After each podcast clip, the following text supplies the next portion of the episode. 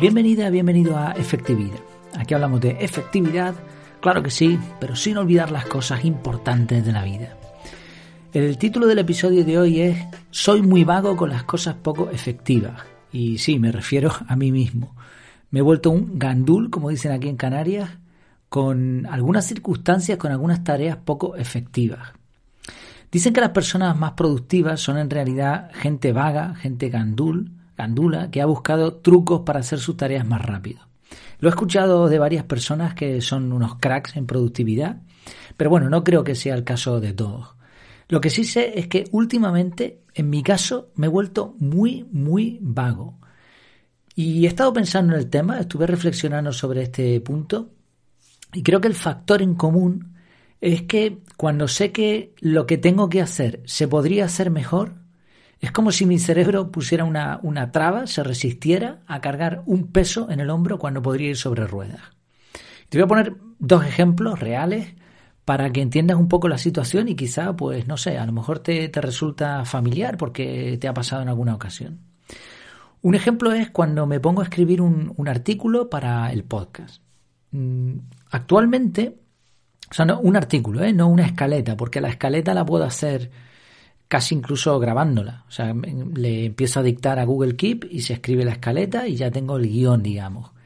Pero ahora mismo en la actualidad yo estoy escribiendo ese guion primeramente, lo dejo guardado y después cuando ya me pongo a escribir en serio el artículo, redacto un artículo bien, con los puntos, con negrita, con imágenes, con, con todo lo que requiere un artículo, ¿no? Y después lo grabo, lo grabo en audio, como tengo la información fresca en la cabeza, intento hacer las dos cosas seguidas y de esa forma pues tengo un habla extemporánea, digamos, ¿no? No, no estoy leyendo el artículo. Bueno, este, esto es lo que estoy haciendo. Ahora mismo tengo tres dispositivos. Uno es un móvil, un móvil que utilizo básicamente para el trabajo, para llamar, recibir algún correo de trabajo, eh, WhatsApp, Telegram, poca cosa. O sea, realmente el móvil no lo utilizo mucho, aunque últimamente he notado que lo reviso demasiado. Pero bueno, no es algo con lo que yo pudiera redactar un artículo. Después tengo la tablet. Es un iPad. Eh, es un iPad con una funda que incluye un teclado bastante bueno que me regaló mi mujer ya hace tiempo. De hecho, se ha necesitado cargar muy pocas veces. Es una maravilla de teclado. Y es muy bueno para escribir. Y después tengo el ordenador de sobremesa, que es un, un iMac de 21,5 pulgadas del 2009, que está el pobre ya que está pidiendo una jubilación a gritos. Vamos a ver si, si en breve lo hacemos. Eh, a la hora de escribir el artículo, yo podría, podría escribirlo desde el móvil, pero eso es ridículo, ¿no? Ahora, desde la tablet sí que lo puedo hacer perfectamente, porque tengo mi teclado, además desde el sillón, en el coche, en cualquier sitio podría hacerlo. Sin embargo, rara vez lo hago. ¿Por qué? Pues porque soy consciente de que desde el ordenador de sobremesa lo voy a hacer mil veces más cómodo, más rápido y además sin el peligro de que al pasar de una página de internet, de una pestaña a otra, se recargue el artículo y pierda lo que he escrito, que es algo que me ha sucedido en alguna ocasión. Entonces, este es un ejemplo. Podría escribir desde la tablet, pero me, me vuelvo muy vago, prefiero no hacer nada. El otro ejemplo es al atender asuntos en colaboración con otras personas o bajo la supervisión de otras. Aquí me he vuelto también muy, muy gandul. Cuando me asignan una tarea y esa tarea depende única y exclusivamente de mí, voy a, si, si digo que sí, si veo que no puedo hacerla bien o que no me interesa o lo que sea, pues digo que no. Pero si la respuesta es un sí, entonces me voy a forzar por hacerlo lo mejor posible. Me gusta hacer las cosas bien. Pero cuando resulta que dependo de un superior para que ocurra algo, no me dan las instrucciones adecuadas, no puedo avanzar como me gustaría o estoy trabajando en colaboración con otras personas y, veo que los otros no hacen su parte, me pongo muy tonto, pero muy tonto. Pierdo la motivación totalmente, incluso he llegado al extremo de hacer lo justito o desentenderme del resultado hasta que la otra persona, cuando le apetezca, pues decida ponerse a hacer su trabajo, a hacer lo que le corresponde. Bueno, son dos ejemplos. El denominador común es ese, que veo que se podría hacer mejor, se podría hacer mejor y no tengo las circunstancias para hacerlo. Entonces prefiero o no hacerlo o hacerlo lo más rápido posible y venga, quitármelo de arriba. La gran pregunta es si esto es una postura efectiva. Porque tengo a veces la sensación de que no lo estoy haciendo bien. Entonces estuve pensando, llevo además tiempo pensando en esto y he llegado a algunas conclusiones. Por un lado, la parte que me preocupa es que cuando retraso una tarea hasta tener el contexto que considero más efectivo, puede parecer que estoy perdiendo el tiempo. Imagínate, estoy en el sillón, eh, aquí en casa, sin hacer nada, tengo la tablet, podría ponerme a escribir un artículo, pero como yo creo que no es la manera más efectiva, no lo hago. Y por lo tanto ese tiempo o bien me pongo a ver la tele o bien hago otras cosas o, o simplemente no hago nada. Entonces podría parecer que estoy desaprovechando el tiempo. Por otro lado, como sé que tengo que escribir un artículo, también podría tener ese estrés de saber que estoy postergando, de que tengo algo pendiente. En cuanto a lo de colaborar, también tiene como partes negativas, porque si lo hago de forma pobre, estoy dañando mi reputación. Es como si lanzara un mensaje. Mira, puedo ser bueno en esto, pero solo si mando yo. No sirvo para trabajar en equipo. Estas ideas podrían llevarte a la conclusión de que lo que estoy haciendo está mal, pero espera un momento, vamos a darle la vuelta a la tortilla. En el caso de que retrase una tarea hasta tener las circunstancias más favorables, en realidad estaré ganando tiempo. De dos maneras. Una, al procesar por lotes, ya sabes que una de las reglas, de uno de los trucos de efectividad, de productividad personal, es juntar tareas del mismo tipo. Y esto es algo que he analizado también no hace mucho. Y la otra manera, al ser más rápido en terminar la tarea.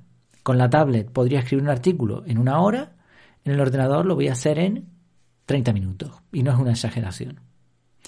¿Y qué pasa con el estrés de no haberla terminado cuando podía?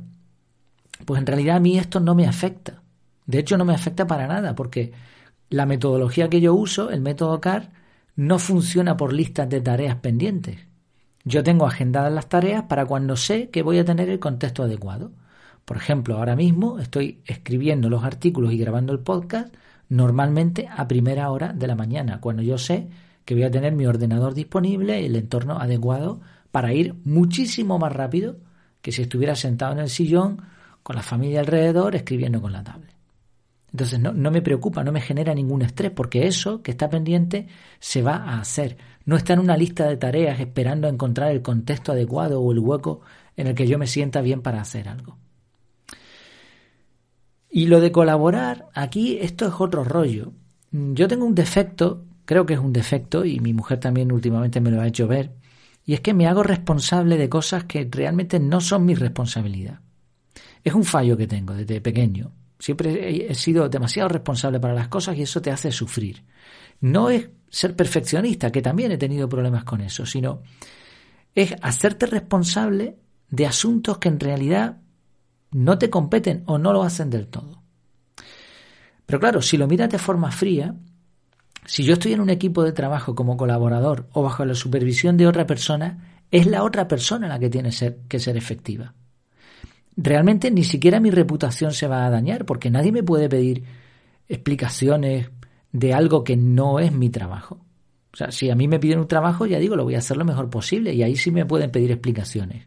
Pero si el trabajo, el responsable es otro, o si hay personas que deberían estar colaborando y no lo hacen y estoy esperando por ellas, es que eso no es culpa mía. Entonces, por lo tanto, no me tengo que esforzar como si se me fuese la vida en ello. No puedo estar haciéndole el trabajo a los demás eternamente.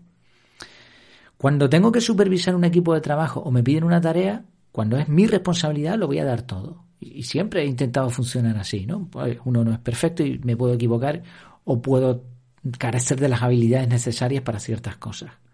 Pero si me corresponde a mí, lo voy a intentar hacer lo mejor posible.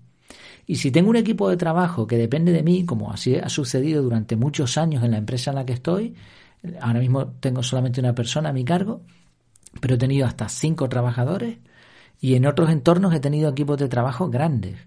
Y cuando los he tenido que supervisar, yo me esfuerzo muchísimo por hacerles el trabajo fácil. O sea, yo les digo los plazos, lo que tienen que hacer, las explicaciones necesarias, etcétera. Entonces, claro, yo también espero que si estoy en un equipo de trabajo bajo la supervisión de otros, me lo hagan fácil a mí también. En este sentido, en, la empresa en donde estoy, los jefes que he tenido, los últimos, han sido una auténtica maravilla y no tengo ninguna queja, al contrario. Pero en una empresa, por ejemplo, grande, como la en la que yo estoy ahora mismo, no solamente depende de tu superior inmediato, a lo mejor hay otras cuestiones que dependen de otros departamentos y tú ves que la cosa no se mueve. Entonces podrías tomar la iniciativa y decir, venga, pues me pongo yo, pero es que no es tu trabajo. Entonces, si otros me lo complican o, sencillamente no cumplen con su papel, haré lo que pueda. Como decía cierta frase por ahí, tu falta de organización no es mi prioridad, y, ni mi urgencia ni mi problema en realidad. Por supuesto, si hay que ayudar a alguien a mejorar su efectividad, ahí vamos a estar, estaré disponible, aunque también es cierto que por la experiencia vivida no suele salir bien. Una cosa es que la persona quiera y se esfuerce por mejorar y otra cosa es que, que tú lo fuerces de forma externa.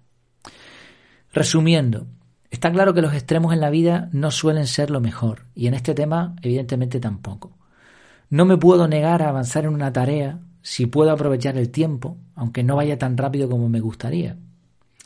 Tampoco puedo hacer a propósito un trabajo de mala calidad solo porque los demás no lo hagan como yo creo. Es una cuestión de equilibrio. Creo en el fondo que ser un poco vago puede ser un buen síntoma siempre que nos lleve a buscar mayor efectividad. O sea, si hay, si hay una persona que no quiere trabajar mucho y encuentra la manera de lograr buenos resultados sin gastar muchos recursos, pues eso es efectividad en el fondo. ¿Qué te parece? ¿Qué te parece este tema? ¿Te ha sucedido algo parecido? Pues ya sabes, comenta en el canal de Telegram y lo hablamos allí. Y por supuesto también, como siempre, recordarte que tienes un descuento como suscriptor en las notas del programa o en el canal de Telegram también, si te interesa echarle un vistazo al método CAR, que es el que yo utilizo para organizarme. Muchas gracias por tu tiempo, por tu atención y hasta la próxima.